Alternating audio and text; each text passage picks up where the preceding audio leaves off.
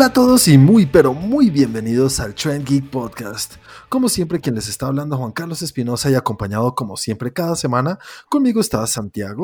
Hola a todos, ¿cómo están? Qué bueno estar aquí otra vez con ustedes. 32 capítulos ya, Juan. 33, señor, con este. ¿33 con este? La edad del Señor Jesucristo. Sí, el capítulo 33. el tema de hoy es Jesucristo en, eh, entre nosotros.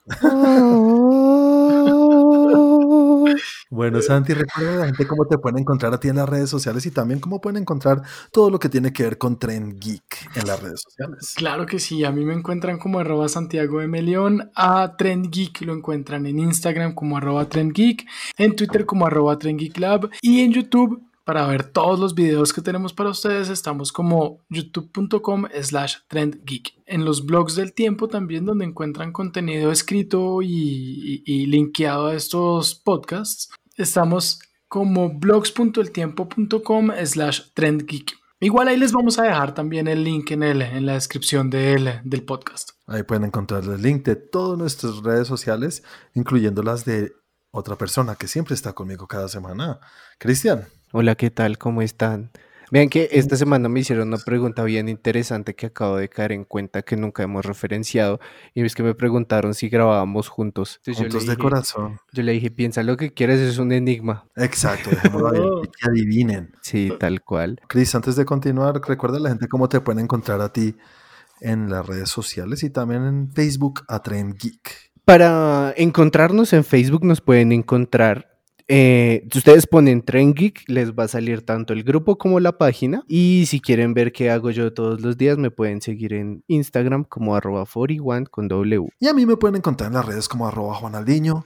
Pero señores, ¿qué les parece si arrancamos con este capítulo número 33, como dice Santi, que tenemos varias cosas de las cuales hablar, como una secuela de una comedia ya que lleva bastantes años. Eh, también quiero hablar de un trailer muy especial y muy esperado por nosotros si vieron nuestra lista de películas aún esperadas de lo que queda del año.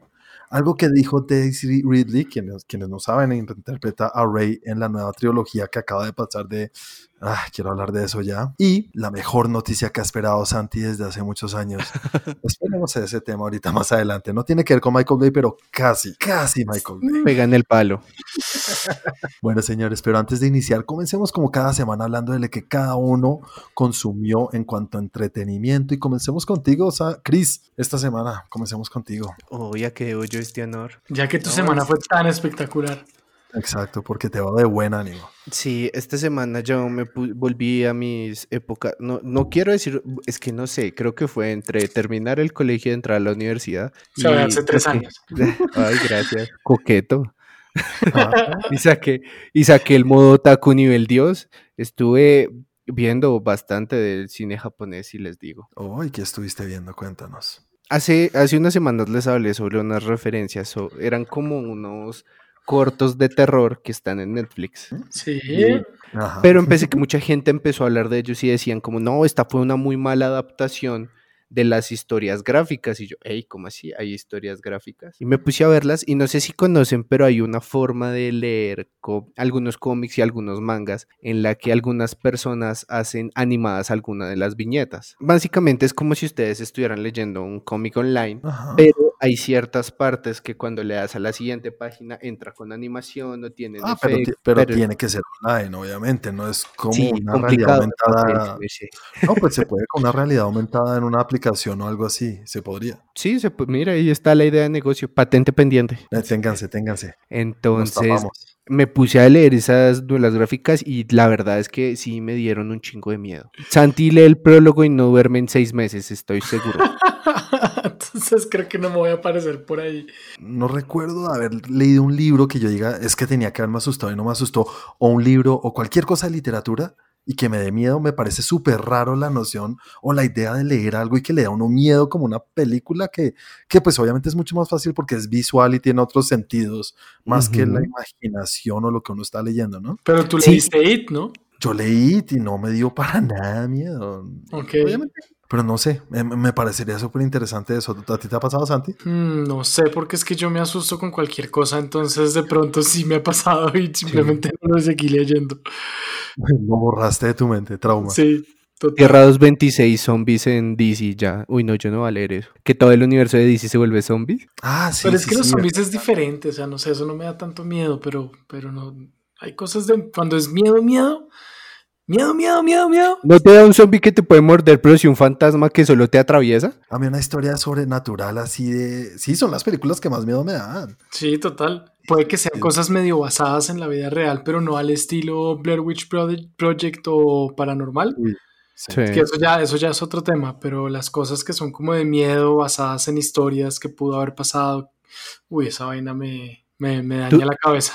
Ahorita hay una película que dicen que está, pero para cagarse del miedo, que se llama Host. Creo que se llama Host. Uy, no, no he escuchado de ella. ¿Quieres verla, quieres, te la, te- te- te- la- te la ubico para que la veas. Sí, claro. Porque que yo no he sido capaz, he oído gente hablar, no, y he visto, y he visto muchos trailers y, bueno, reviews de la película, Ujú. y todos dicen que sí, que es de lo más miedoso que ha salido en, en algún tiempo. Sí, ya sé cuál es. Esa fue la que hicieron en cuarentena, que es como grabada eh, por Zoom, entre comillas, o, o- sea, así. como si fuera todo el mundo como su- como con su computador y que fue una, eh, pues una sorpresa el hecho de que hubieran sacado una película en cuarentena grabada en cuarentena. Dura como 57 minutos nada más, entonces. Sí, ya, ya me acordé porque estaban hablando si era o no era una película, o, un, o sea, un future, ¿cómo es que? Eh, Un largometraje. un largometraje o no, porque eran 50 minutos. No la he visto y no la voy a ver. No, yo tampoco he sido capaz, Cris, te la paso. Sí, yo sí la. Pues la verdad es que he visto varias en ese formato y yo sí pocona eso. Pues Eso decían también en los, en los otros, decían como todo el mundo la está dejando pasar de lado o la ven por encima como, hay otra vez como, hay una que se llama Unfriended, algo así. Sí, ¿no? malísimo. Eso, no, no, no, no todas funcionan. Algún Pero día le voy a apostar algo a Santi y si pierde lo va a hacer ver una película de terror. Me van a hacer bullying. Sí. Bueno, bueno, pero volvamos entonces, Cris, a lo que estabas viendo que nos desviamos un poco. No, no tanto, porque precisamente era eso, es como un nuevo, no es nuevo, la verdad yo no lo conocía, pero pues como que en Japón eso pegó mucho, muy duro, a- mucho, muy duro hace unos años, pero nunca llegó acá. Tienen bastante jump scares. Sí. Sí. Básicamente vi todas las que aparecen representadas en esa serie, las vi en versión cómic y sí, sí, diablos, lo que hace una mala adaptación. Ese es un tema para, creo que se nos va un poco largo porque a veces es que es mala adaptación o a veces es que es imposible adaptar eso. No sé. Sí, y, y pues en eso estuve mi semana, pues tampoco me da el corazón, yo, yo duermo solo, entonces no, no quería leer más de uno por día. Ya sé lo que le ha pasado a festivales, que lo estrujas a veces y no se da cuenta. Pobre festival. No, él está bien, está perfecto. Ahora, Santi, cuéntame tú acerca de tu semana, por favor. Bueno, pues yo seguí con lo que venía viendo. Como les conté la semana pasada, había empezado a ver The Voice, vi un, un capítulo. Tengo un tema y es que no he podido definir si el hecho de que la primera temporada haya sido muy sorpresa, que no esperaba algo de este estilo, hizo que sintiera que era mejor que esta. Ok, Esta, sí. esta siento que está siendo como que está como más lenta o como que me ha enganchado, sin decir que no me ha enganchado, porque sí me ha enganchado, pero como que es un poquito menos. Igual quiero saber qué está pasando. eh, he cogido por ahí un par de cositas que digo, pero ah, no tiene tanto sentido. Igual eh, esperaré porque siento que es de las, de las series que a partir de la segunda mitad empieza a, a cambiarlo todo y a, a darle vuelta a lo que uno estaba pensando que iba a pasar.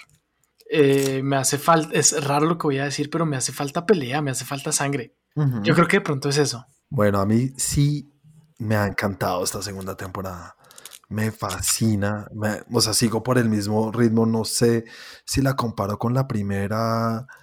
Alguna le gana a la otra. No, creo que sigo por el mismo camino. Fascinado con la manera de presentarnos a estos personajes. Como estos tres primeros capítulos, eh, uno, no sé si es que pasó mucho tiempo entre la primera y la segunda temporada, que se me olvidaba lo hijueputamente malo que es Homelander. Sí, Sí, es bien malo. Y, y entonces hay un momento en que hace unas cosas acá que uno dice, y es que, Pero es que es- muy malo. es que aparte no es que sea malo, sino es sociópata, psicópata, o sea, tiene un... Exacto. Y bueno, ya obviamente sin spoilers, lo que es el- su relación con su hijo, las cosas así, cada personaje me ha gustado como los han ido desarrollando un poco más. Creo que algunos han sufrido un poco el protagonismo que tenían en la primera temporada. Sí, como el principal que era Huey, ya no lo veo tan principal en esta segunda temporada. Lo veo un poco relegado. Me interesa mucho más saber qué es lo que pasa con todos los otros que con él, que es el, pues, a través del cual vemos la historia, ¿no? Sí. Creo que él es, él es nuestros ojos. Sí, y ahí es algo que decías. Yo siento que ese, ese de pronto, ese protagonismo que ya no tiene eh, y como, como la forma como lo están poniendo ahorita, ya no me parece ni chistoso, ni me da tristeza, ni me da pena, mientras que en la primera sí. O sea, era chistoso verlo, lo que hacía, y uno decía, este man es muy idiota, pero tenía cierto sentido, pero sí, pero no, y, y- y lo atra- atraía, lo llamaba, llamaba la atención lo que estaba haciendo. Es como darle más largas al personaje que no evoluciona y como venga, lo, crezcanlo un poquito. Al principio creí que estaba pasando eso y después volvió otra vez a lo mismo y fue como, ah, parce, perdiste todo el impulso que tenías. Metan una cachetada porque ya, ya sabes en lo que te metiste, ya deja de llorar tanto. exacto. Que lo junten con Vania. Una pareja Sí, sí, perfecta. Pues, Bueno, es que, pero, pero aparte de eso, ¿qué tanto creen que sea por el hecho de que en parte el personaje como tal ya no tiene una motivación lógica más que escapar porque lo están buscando? Pues obviamente siempre está esa motivación de lo que le pasó en la primera temporada. No, pues sí, lo que le pasó con su novia, ¿no? Él tiene un odio que se le creó en contra de, este, de esta compañía de VOD, ¿no? De, y de los superhéroes. Entonces eso sigue ahí un poco, pero él no es tan malo como lo es Butcher o el carnicero como le No. llaman en español. Entonces esa, esa motivación que uno sabe que Butcher no lo va a dejar ir, Butcher no lo va a perder, Butcher va a seguir queriendo matar a todos los superhéroes que pueda porque los detesta. En cambio Huey es más como, ay, mataste a mi novia, A-Train, que pues eso no se spoiler, es lo primero y salen todos los trailers desde la primera temporada. Entonces, a él no, me- no le creo tanto ese odio si es eso lo que quieren transmitir, pero la relación con él y con, él y con ¿cómo se llama?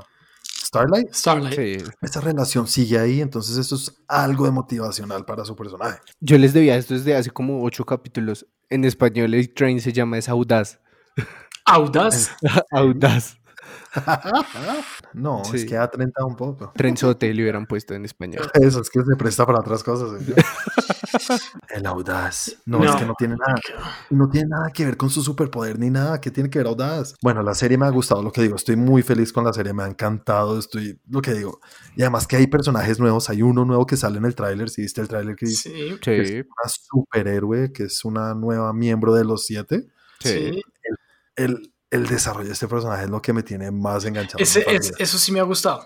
El desarrollo de este personaje sí me ha gustado y me ha gustado como la forma como lo ha manejado y que es rara sí, pero es buena, pero es mala. Bueno, en fin, no lo voy a dar Exacto, spoilers. sí, Esa nueva parte sí me ha gustado. Y también eh, lo otro que vi fue Lovecraft Country, Acaba de salir hoy el quinto. quinto. Yo sí lo vi. Yo sí estoy hasta el quinto, ya lo vi. ¿Sí lo viste? ¿Ya lo No, yo no lo alcancé a ver. Yo vi el cuarto, el cuarto me gustó, me gustó bastante. Me parece que eh, los dos primeros capítulos son como muy de un estilo. El tercero como que se, se alejó un poquito. Este cuarto también vuelve a la historia principal, pero es una historia, o sea, el capítulo se lleva muy Indiana Jones, mucha Todo. co- como aventura, y me gustó esa aventura. Sí, eso iba a decir. Para mí esta es la mejor, sin ser una película de Indiana Jones, mejor película de Indiana Jones que hemos visto desde la última cruzada. Sí, sí. Y es que me parece que tuvo escenas muy de Indiana Jones, o sea, muchos referen o sea, como muchas referencias, muchas cosas de que estoy segura que las viene en la película y si no en esa película, en otra película de ese estilo, pero pues no sé, me hizo pensar ¿Cómo cuál mucho- otra? historias de aventura, como los Goonies, por ejemplo, también esa historia ok, de aventura. Bueno, ¿y qué más te ha parecido, Santi, esa serie? Esa, no, entonces me ha gustado, quiero seguir viéndola y eso fue lo que vi esta semana. La verdad no tuve, no tuve mucho tiempo eh, para ver mis cosas. Estuve también, bueno, viendo lo que siempre les cuento, viendo animalitos, viendo Doctor Paul. Ah, bueno. Bueno, señores, les voy a hablar de mi semana. Yo también me vi Lovecraft, Lovecraft Country, como te dije ahorita, sí vi hasta el, el quinto capítulo que salió ayer, o Sí. hoy, no sé. Y, y ¿sabes qué es lo que tiene esta serie? Ya me la pillé. no- es como estábamos hablando en algún momento cuando hicimos la lista de nuestras series favoritas, Sí. que hablábamos de CSI, que cada capítulo es una historia o Sí, un tema. Sí. El, el- el monstruo de la semana, el, el caso de la semana. sí, Pues aquí lo que tenemos no es el monstruo de la semana, sino, sino que tenemos es el género de la semana. Eso es lo que yo entiendo y Ah, creo ok, que están ok, haciendo ok. acá.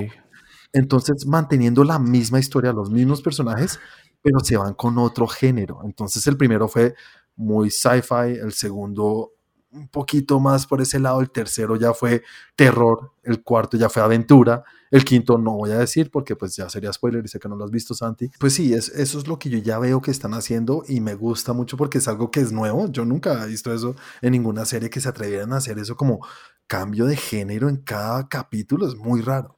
Y Sí. creo que lo están logrando muy bien porque la historia se entiende completamente. No es como. De, de- de pronto, el tercer capítulo, ¿te acuerdas que vimos como, ¿qué pasó acá? Esto parece otra serie. Sí, Pero, pero aquí me gusta y ya lo voy entendiendo. Mira, este fue de aventura y los dos decimos, ah, fue más tirando a Indiana Jones. Me gusta y ya sé, y ya sé a qué atenerme cada semana. Y, y de pronto hasta me llama la atención, como, uy, ¿qué van a hacer esta semana? Y de pronto llegan a uno que hagan comedia romántica y ahí sí me muero la felicidad. Sí, ¿no?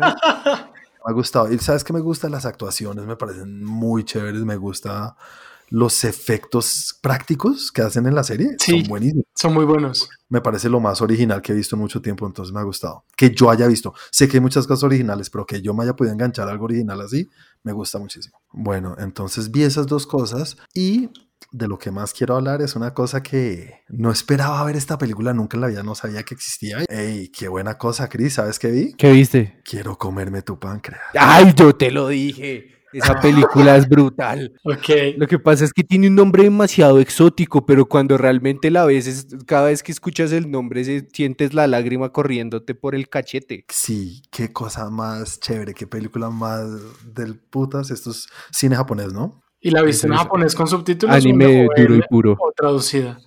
No, me la vi en inglés, me la vi con, con, con audio inglés. Fue la que conseguí. Yo dije, voy a leer subtítulos, pero igual estuvo bien. Eh, pues hasta donde sé, no sé si de pronto original cambie, no sé, pero me gustó y me encantó. Me, me pareció de las mejores cosas que he visto en mucho tiempo y sabes algo que me, me generó y me hizo abrir los ojos y es ver por qué existen tantas personas como tú, Chris, como, ah, eh, no sé si es una tendencia, pero es algo que ya lleva mucho tiempo y es cómo la gente se enamora de esta cultura asiática desde el cine o el, ¿cómo se llama? K-pop y toda esta cultura asiática que coreana, japonesa, china, como quieras llamarlo. Sí. Es que es muy bonito, ¿no? Es muy chévere, tienen un- una forma de llevar la vida muy bonita y se refleja mucho en lo que hacen. Y en esta película es lo que tú decías, adaptarlas a un cine occidental eh, no se puede. Sí, no. Nunca, nunca lo van a poder, No. nunca van a poder capturar eso. Una pregunta, ¿el quiero comerme tu páncreas es la traducción literal o es adaptación? No. No, literal. Y además que es un tema muy importante a lo largo de la película que no tiene nada que ver con gore ni nada de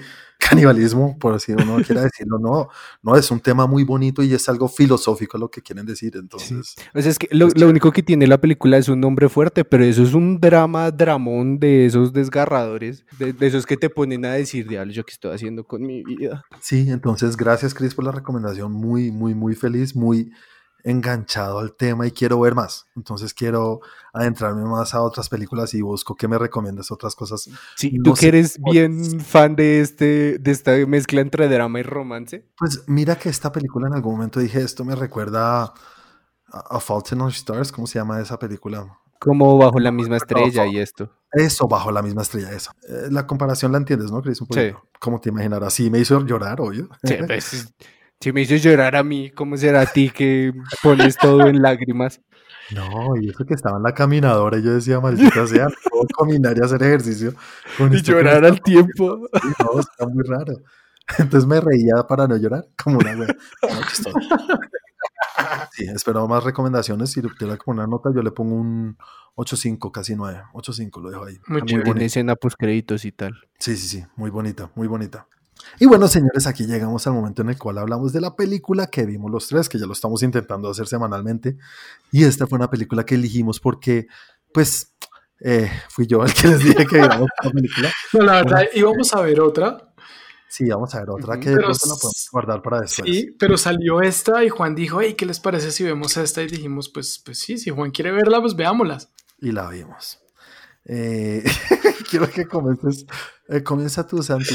Ok. A ver, a ver. Bueno, esta película se llama The Binge. Es The una Binge. película de, de Hulu que, bueno, la primicia es, creo que es como una parodia, sin ser una parodia, sino es otro, otra forma de tomar el tema de la purga, Sí. que una vez al año se puede matar al que sea en la purga, obviamente, todos los crímenes son permitidos. En esta es the binge o la juerga, creo que se dice en español. Sí, tal cual. Eh, es que una vez, una vez- un día al año, durante 12 horas, todos los... No, eh, Durante, Sí. primero hay que decir que en, en- en un eh, futuro o en un presente distópico se sí. prohibió el alcohol y las drogas eh, totalmente prohibidos en, Sí. eh, en Estados Unidos. Y un día al un año, día al año se, pueda, se pueden consumir todo tipo de alucinógenos, drogas, eh, lo que quieran y alcohol. para los mayores de 18 o 21 era, de 18.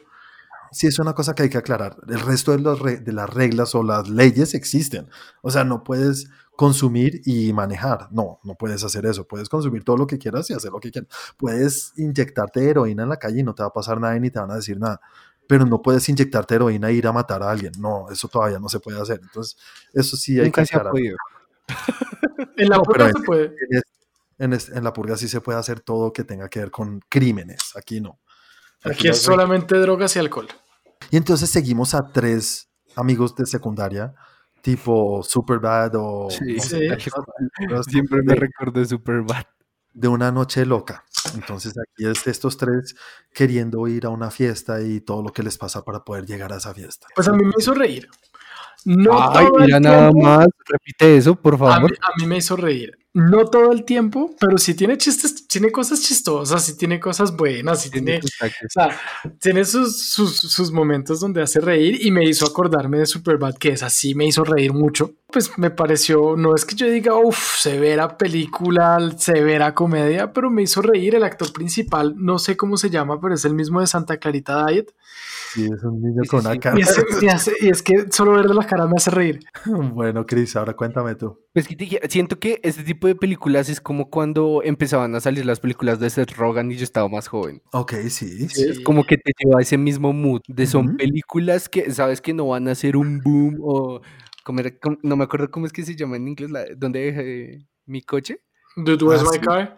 Sí, son, son películas que de cierta modo se están volviendo un poco de culto para las generaciones. Pero no, o sea, yo, yo estaba encantado, o sea, como que ver todas esas... Me, me recuerdo también a Proyecto X. Ese eh, también fue chévere. y, y lo bueno es que siento que sí evolucionaron, porque si bien las películas que nosotros veíamos de estos géneros más o menos tenían sus limitantes, estas ya son mucho más abiertas a muchos temas y muchas cosas. Bueno, señores, les cuento que para mí esta es una de las peores películas que he visto en mi vida. Ni siquiera este año.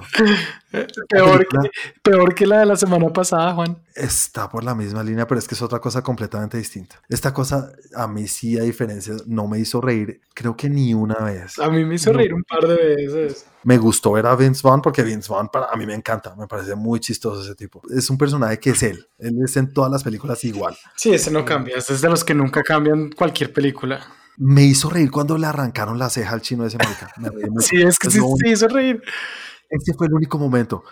Eh, Me la vi con mi esposa y casi no la podemos acabar. Casi no. O sea, te lo juro que la terminamos de ver porque dije que la tenía que ver y porque yo fui el que la recomendé. Dije, güey, puta, terrible. Pero me pareció muy mala. Muy, muy. Ah, no, yo no dije que yo no dije que fuera buena, yo dije que me hizo reír a ratos. Sí, yo también, yo ni siquiera la califiqué. Si yo le tuviera que poner una nota, es un menos algo. Ok. Menos uno. Es, es un cero. Ah, yo le pondré un 4. Un cuatro, bueno. Yo la califico como si fuera en un avión la vería. y no, no la vería. Yo no la hubiera terminado de ver si no fuera por que quería hablar de ella en el capítulo. Debo aceptar que estuve a, a pocos momentos de en el que fue como "Uf, que pase el tiempo, que pase el tiempo, que pase el tiempo. Yo me comprometí a verla, yo me comprometí a verla. Ya después se me empezó a hacer entretenida o no sé, no sé si fue que de verdad dejé el cerebro a un lado y dije, ay, bueno, ya, Pero ya me tocó. a un lado, lo pateaste ya, ya me tocó, ya me tocó verla ya que. Entonces, pues bueno, veámosla y ahí me hizo reír un par de, un par de veces. Esta película la escribió un niño de colegio. Ay, se imagina que ja, ja, ja, ja, y lo dejaron hacerlo. Bueno, bueno, película malísima, señores. Vámonos de una vez con los temas o las noticias de las cuales hablé al inicio. Chris, quiero preguntarte, ¿tú qué piensas de Borat? ¿Del personaje o del comediante? Eh, no, Sasha Baron Cohen no, la película Borat, ¿la viste en algún momento cuando Sí, salió? claro. No sé si fue cuando salió. Yo le recuerdo haber visto par cosas en MTV y ya después vi como todo el contenido de Sacha Baron Cohen. Entonces sí te gusta su comedia, ¿te gusta? Es que él tiene unos personajes que son políticamente incorrecta, irreverentemente. O sea, siento que él lleva la estupidez a un punto en el que tú empiezas a normalizarla, pero más que todo siento que hace un poco de política. No, no es un poco, es mucha. Y tú, bueno, Santi, cuéntanos. Yo sé- creo que sé que a ti no te gusta Borat. No, a mí no me gusta Borat. ¿La has visto? Sí, Y no te gustó para nada. no, entiendo de dónde viene, entiendo el personaje, entiendo la, la crítica, entiendo, entiendo todo eso, pues lo entendí en el momento que la vi, pero no me gusta el humor. Eh, me parece mal actor. y en las que sale con sus personajes me parece un actor muy bravo, pero no me hacen reír. Nunca he oído una comedia que le gusta a Santi, más allá de MILF. Porque era francesa. Tú no eres de comedias tanto como... No, como- sí, pero no, sí, sí soy de comedias. Bueno, no sé, hay, hay, hay como comedias de comedias, pero no sé por qué, pero Borat no. Para mí sí, para mí Borat es de mis comedias favoritas. Para mí es una cosa de... Yo, porque fue, fue un golpe tan inesperado que alguien se atreviera a hacer eso en Estados Unidos. En serio, meterle el dedo en la llaga y mostrarles y ponerles un espejo en la cara de lo, de lo que son. Fue algo inesperado. Y bueno, la noticia es que aparentemente ya grabó una segunda parte sin que nadie se enterara y ya la mostró, o sea, ya hizo screenings, como dicen allá en Estados Unidos. No se sabe qué tal está la película ni nada, pero, pero pues es raro, ¿no? Que hoy en día alguien grabe una película sin que nadie se entere. Y creo que es la única manera de grabar este tipo de películas, porque pues ya todo el mundo conoce quién es Borat. Mm. Cuando fue la primera, yo creo que era en- nadie sabía quién era casi ni Sasha Baron Cohen en Estados Unidos. ¿A, a tú qué te parece, Chris? Siento yo que es que esa película salió en un momento en el que las cosas de decirlas así estaba como muy relegado a, está bien, vamos a hacer una crítica súper fuerte, pero en muñequitos, y era así tipo South Park. Sí, de acuerdo. Salieron Babies and Bonehead, pero cuando realmente le das una cara, cuando realmente personificas a alguien que está haciendo las preguntas incómodas, te da esa sensación como de, wow, le acaba de hacer una pregunta súper incómoda y no sé si me estoy riendo, si me- mi risa sea políticamente correcta. Ujú. Sí, yo creo que fue el primero en despertar eso. A mí me gusta, yo sí soy, yo me río con cualquier cosa. sí, es Entonces, verdad. yo disfruto todas esas cosas. Soy tan fan de eh, la comedia de Toscana, como dice- decimos de Santi, y también la, la comedia de pedos también. Pues que la haya grabado sin que nadie se dé cuenta es muy raro. Sobre todo porque a, a Borat, así a los que no les guste lo reconocen. Ahora también yo creo que depende, es algo muy, muy americano. Es algo, o sea, es un, es un personaje muy conocido, muy americano, pero uno sale un poquito de ahí y la gente no lo conoce. Eh, es- de pronto si va y se mete en Europa, por allá metido bien en el profundo donde hizo la primera, allá tampoco lo conocen. Yo creo que sí. Es que ha pasado bikini. mucho desde, que- desde Borat, presentó varios Pero- premios en TV. Aparte que es la misma cara de Sara, Sacha Baron Cohen. Sí, sí es Sí. conocido. No sé, no sé, yo creo que de pronto no, obviamente... Incluso, incluso creo que en Europa más, porque Borat ya existía antes, es británico, ¿no? O sea, Bueno, sí, no sé, no sé, pero yo siento que de pronto pod- podría ser. Yo pienso que no es tan, o sea, si el man anda vestido así, ya no es tan fácil hacer la, la relación. ¿tú crees que por generación ya pasó un poquito? Sí, de- un poco. No quiero decir que nadie lo reconozca, pero ya es mucho más fácil. Pero en un, en un pueblo así bien del sur de Estados Unidos, donde es puro cosecha de, de, de mazorca, en Sí. South Park, se mete en South Park y no lo reconocen. Se mete Eso. por allá en Melgar no lo reconocen. Pero sí estamos seguros de que la grabó allá. Sí, sí, sí, sí, la grabaron en Estados Unidos. Ok, sí, en un pueblo de esos bien chiquitos en Estados Unidos que no conoce nadie hasta de pronto. Que lo haya hecho, pues me parece bien. Igual si lo hizo es porque tiene algo que decir y Y además que es que para la época ahorita con todo lo que es Estados Unidos y Trump y todo, creo que se puede dar un gustazo. sí, totalmente de acuerdo. Ah, de pronto, ¿te acuerdas que hace poco hablamos que él estuvo en una manifestación de gente de ultraderecha? Con uno de sus personajes. Sí, de pronto eso sea parte de la película y nadie sabía que él estaba grabando eso. Es muy probable, es muy probable. Bueno, vamos a ver qué tal. Obviamente yo sí estoy muy emocionado. Vamos a ver qué tal sale. Y si sale de pronto Santi le das la oportunidad, no creo que la veas, pero de pronto, de pronto. Vamos a ver. Y bueno, señores, sigamos con el segundo tema, que es que se estrenó uno de los trailers de una de las películas que dijimos que era la que más estamos esperando.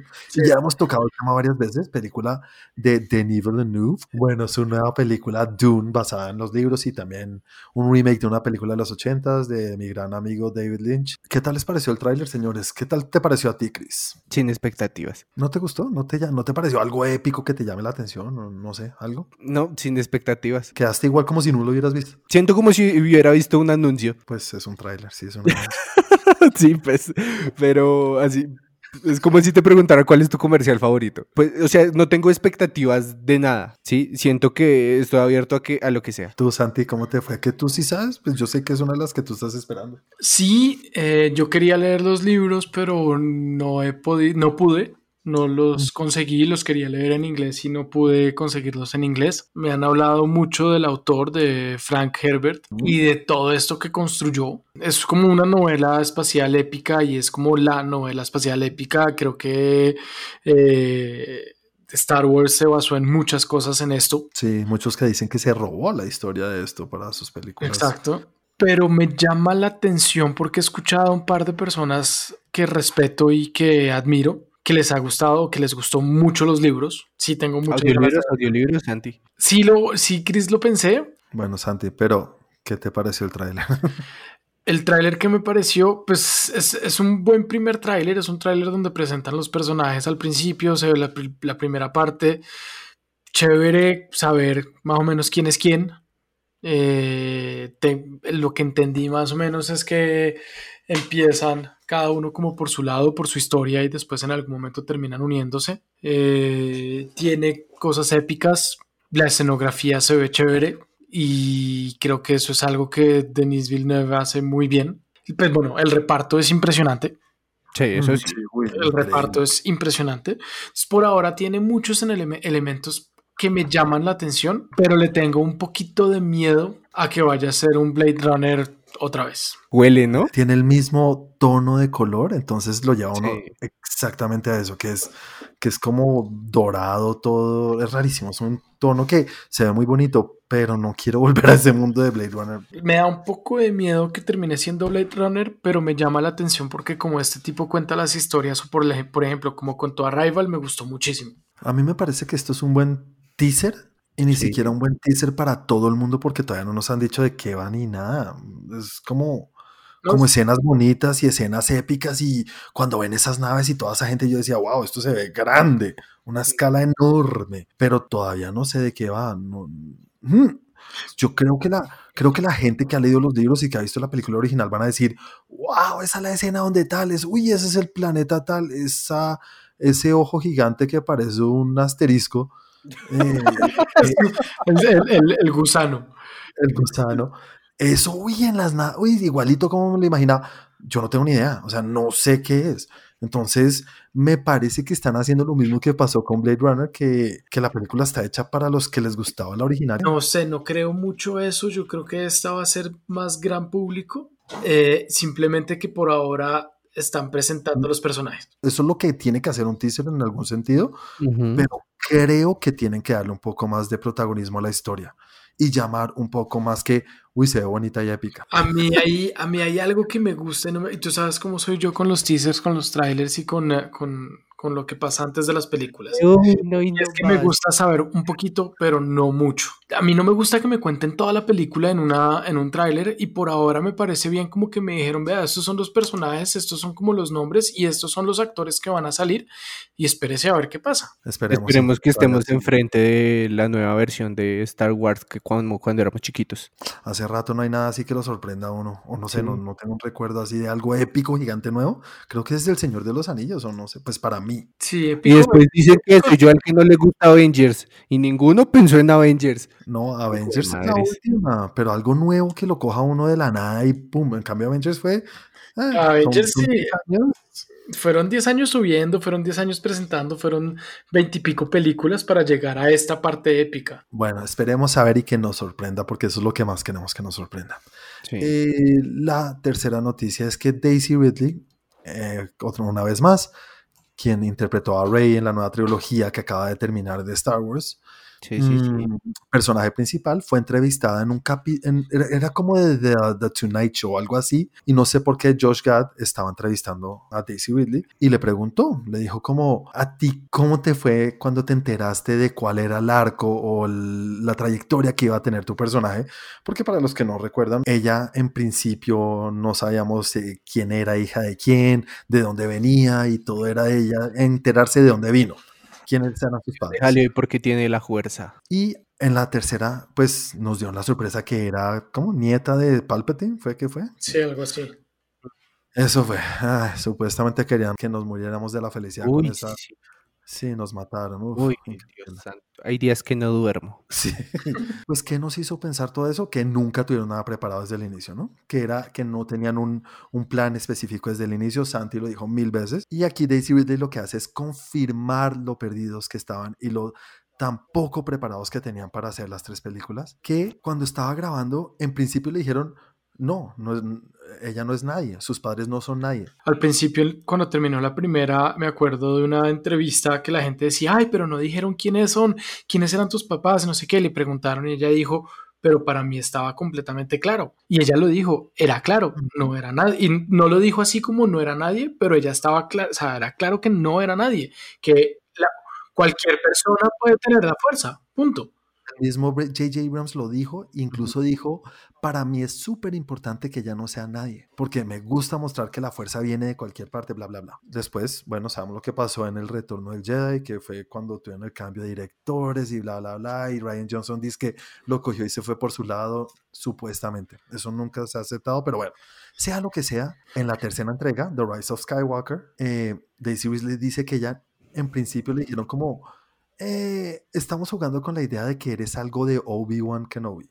Y ella, uy, chévere. Sí. Y después, mientras iban rodando la película, le volvieron a decir como, es que no, todavía no estamos seguros. "Ah, ¿En serio? Y ella decía, bueno, de pronto es que no me quieren decir. Y después al final le dijeron, no, es que eres la nieta de Palpatine. Y ella, ah, ok, bueno, bueno, chévere.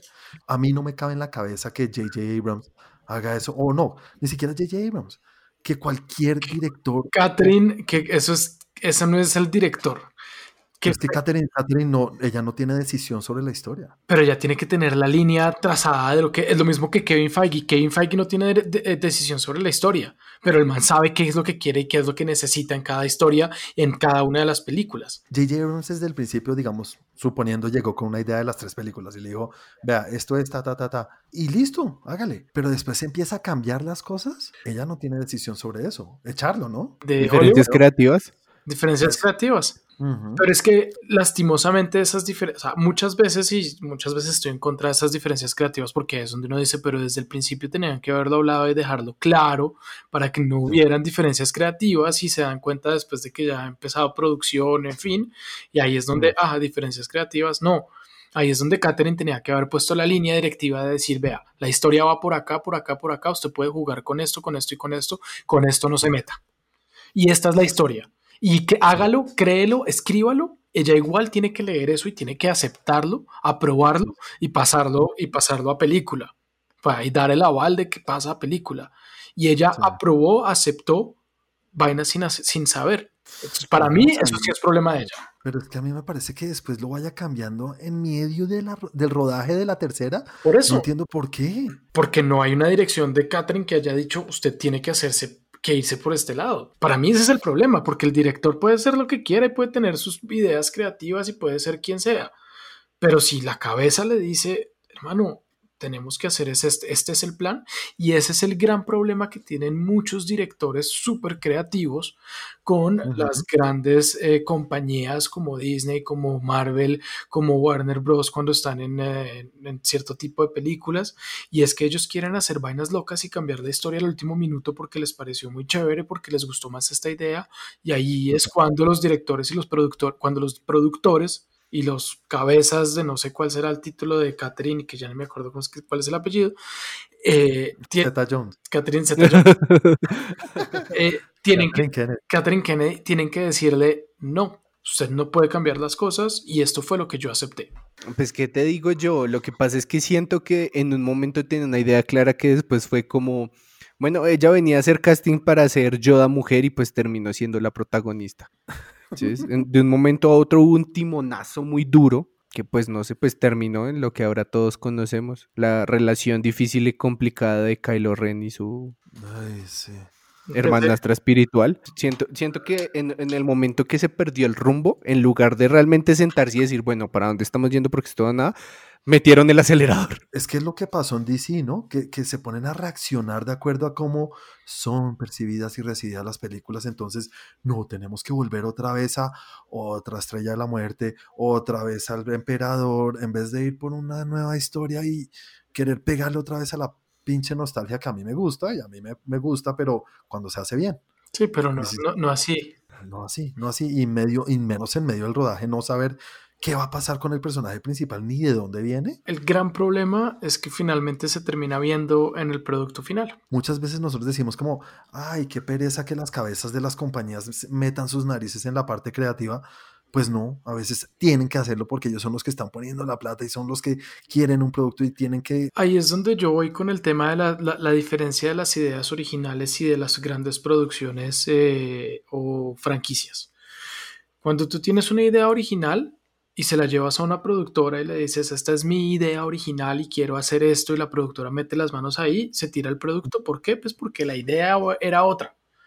Sí, Pero cuando es al revés, pasa lo mismo. Cuando la, la, productora tiene una idea y quiere llevar algo por un camino y llegan tres directores y le meten mano y cada uno quiere hacer una cosa diferente, pues se tiran el producto. Pues es que la productora, o bueno, la cabeza de la producción, tiene que ser alguien creativo y yo no sé hasta qué punto Catherine Kennedy sea creativa.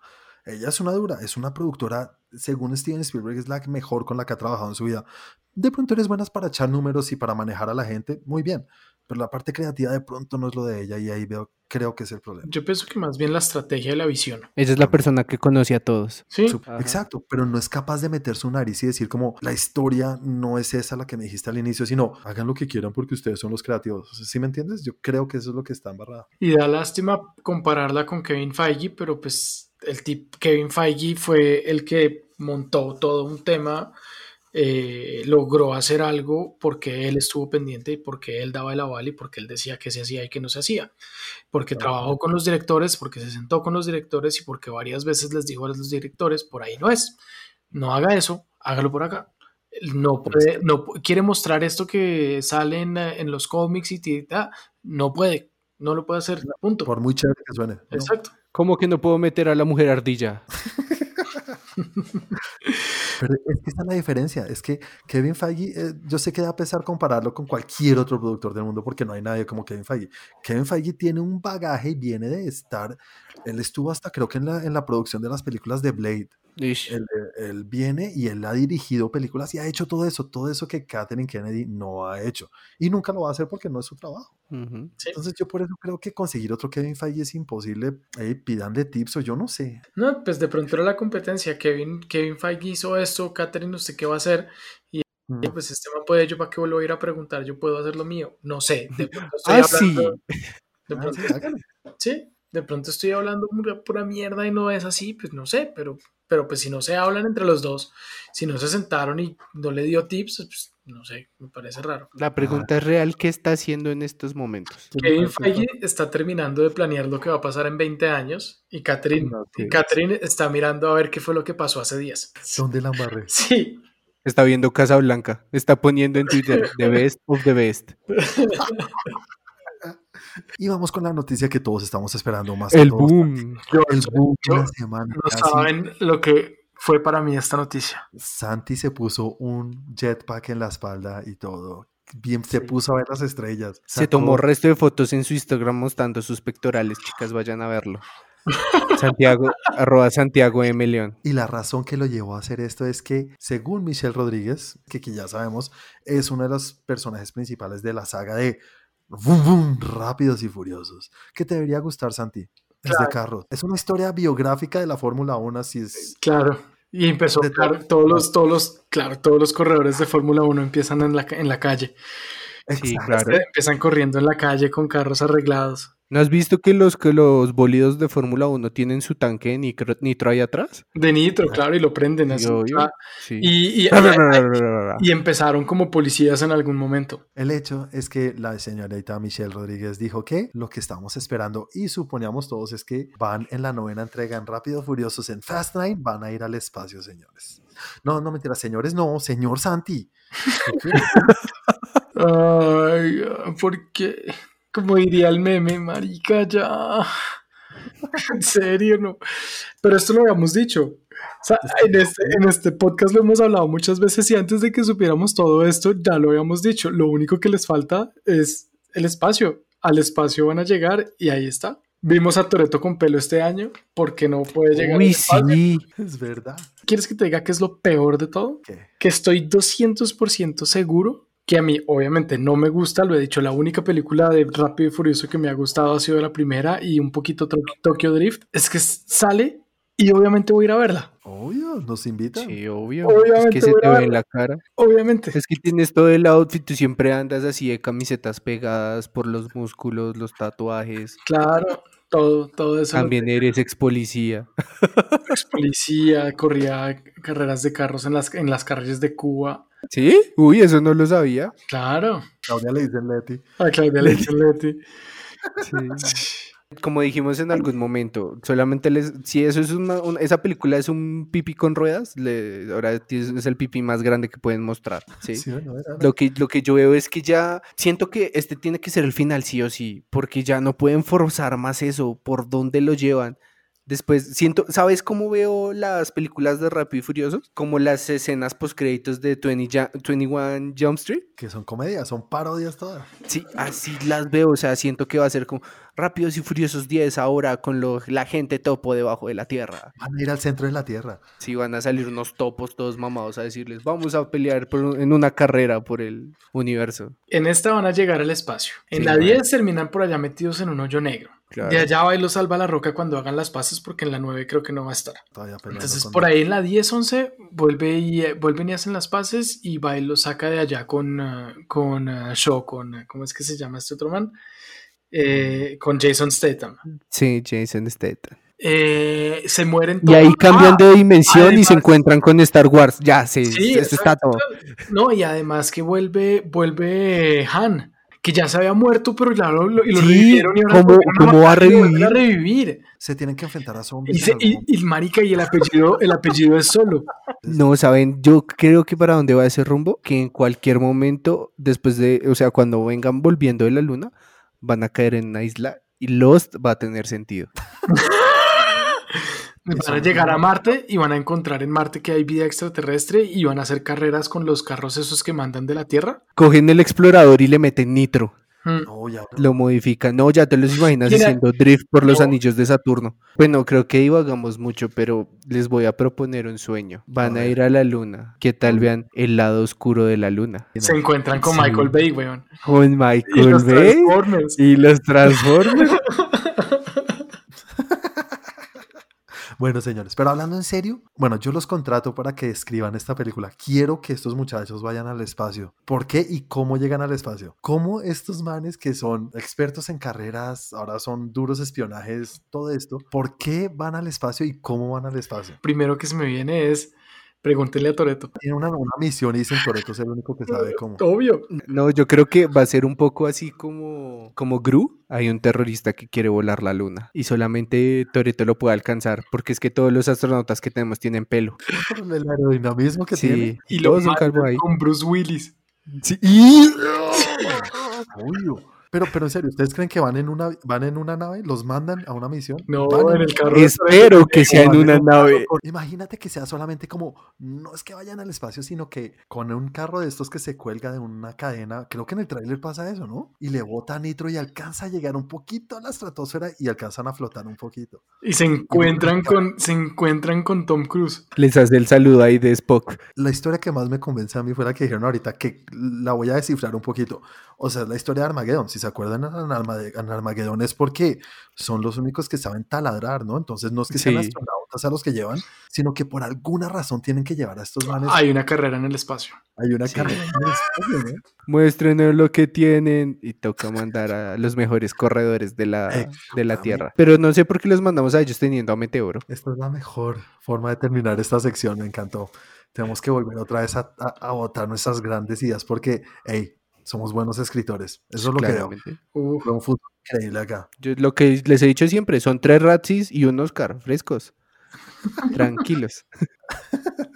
Bueno, señores, sigamos entonces al tema que ya con el que cerramos todos los capítulos y es nuestro Trend Geek Games, en el cual decidimos o escogemos cada uno nuestra película favorita en cuanto a alguna lista o grupo o cualquier cosa que se nos haya ocurrido. Y esta semana, como hablamos el último, el último capítulo, dijimos que íbamos a hablar de nuestra película favorita del género o subgénero comedia romántica. Obviamente, una vez más, no la que creemos que es la mejor, sino la que a nosotros nos gusta personalmente por X o Y razón. Señores, yo soy el amo de las comedias románticas, entonces por eso no voy a iniciar, quiero que inicien ustedes esta semana. Comencemos contigo, Santi. Después de mucho pensarlo y analizarlo y en fin, creo que, creo que mi comedia romántica es 10 cosas que odio de ti. ¿En serio? ¿Estás hablando en serio? ¿Sí? 10 cosas que odio de ti. Esta es la que es con Heath Ledger, ¿verdad? Sí. 10 Things I Hate About You. ¿Por qué te gusta tanto? Cuéntame. No sé, la época en que salió, la... No sé, me gustó, me gustó, me gustó mucho y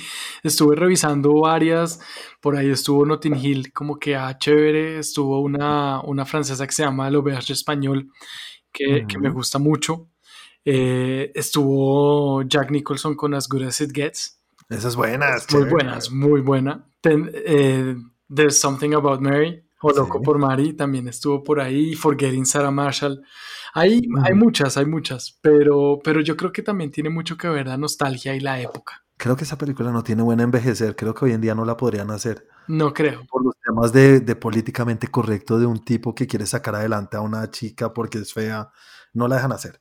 Y, y la escena cuando él canta, que es, es algo que uno recuerda siempre, Sí, en el, en, en el partido de fútbol. sería tonto. Como, "Eh, You're just too good to be true. Creo que esa es la que De canta, pronto ¿no? sí, de pronto sería, sería muy estúpido, pero, pero Creo que yo eso en una película hoy y uy, la apago. No sé, es como películas son de la época y esa no es- hoy en día no pega. Exacto, es de la época. Chris, cuéntame tú, ¿cuál es tu película favorita de comedia romántica? Yo siempre lo hago por el hecho de si la volvería a ver y si disfrutaría volver a verla. Y es esta de, es la de la mujer de mis pesadillas con Ben Stiller. En serio, Sí. No es tan vieja, eso es bueno, es que tú eres joven. 2007. Joder, pucha, ya tiene 15 años, mierda. Sí. Es muy tonta. Sí, Uy, es que es muy tonta, lo sé, pero pues es que cuando lo veo, yo siempre he sido como muy malo para los finales empalagosos y todo eso, pero incluso cuando, o sea, yo para el drama de estas vainas como que no funcionó bien, me, me hace sentir como incómodo, pero esta yo siempre la veo, como Sí. que me genera esa risa estúpida. Esa película tiene sus cosas chistosas que uno recuerda, los mariachis todo el tiempo. Sí, Sí, sí, sí. sí, Esas cosas tontas. la medusa. Bueno, de los hermanos Farrelly. Interesante película. Bueno, señores, para mí la favorita, lo dijiste tú ahorita, Santi, es una de las que nombraste y para mí sí es Loco por Mary. Para mí Loco por Mary o There's Something About Mary es una película comedia que me hizo reír como nada en cine, porque creo que son las mejores experiencias para ir a cine, ¿no? De, son las mejores experiencias para ver en grupo. Uno ve una comedia solo en la casa y es como, ah, me estoy riendo solo. No es tan chévere. En cambio, cuando es en grupo así en cine, esas carcajadas son lo mejor. Y creo que esta es la de las que más me acuerdo que era todo el cine toteado de la risa viendo Loco por Mary porque tiene unas escenas muy chistosas. Sí. muy creo que también sería las que en este momento no dejarían hacer. No, el tema con el hermanito y eso es que ya es Mm. muy complicado ahorita. Sí. Y bueno, señores, para la próxima semana vamos a variar un poquito y volvemos a nuestros actores o actores que son muy conocidos y tienen un amplio repertorio de películas que han hecho y creo que Will Smith tiene bastantes, ¿no? Sí, Y de distintos géneros, que es lo que más me llama la atención. Entonces quiero ver cuál eligen de el señor Will Smith, Big Willie Style. No, ni serie ni actuación, porque papel puede ser lo que sea, pero no, película. película Sí, de... eso- eso iba a preguntar, protagonista como- o, protagon- o coprotagonista. Bueno, señores, esa va a ser para la próxima semana. Aquí ya llegamos al final del capítulo de hoy, señores, capítulo 33. Muchas gracias por acompañarnos, Santi. ¿Cómo te pueden encontrar a ti en las redes sociales y cómo pueden encontrarnos a nosotros en todo lo que tiene que ver con Trend Geek? Bueno, si a mí me quieren ver haciendo asados o cositas de ese estilo, me pueden encontrar en arroba Santiago de Melión. Eh, al canal como tal, el canal de YouTube está en youtube.com slash trendgeek, ahí encuentran muchos videos, muchas explicaciones, eh, datos curiosos y reseñas de películas también, de series también, hablamos de, uy, hay una serie buena de, de capítulos de Game of Thrones que les recomendamos. Y el canal lo encuentran en Instagram como arroba trendgeek, en Twitter como arroba trendgeeklab.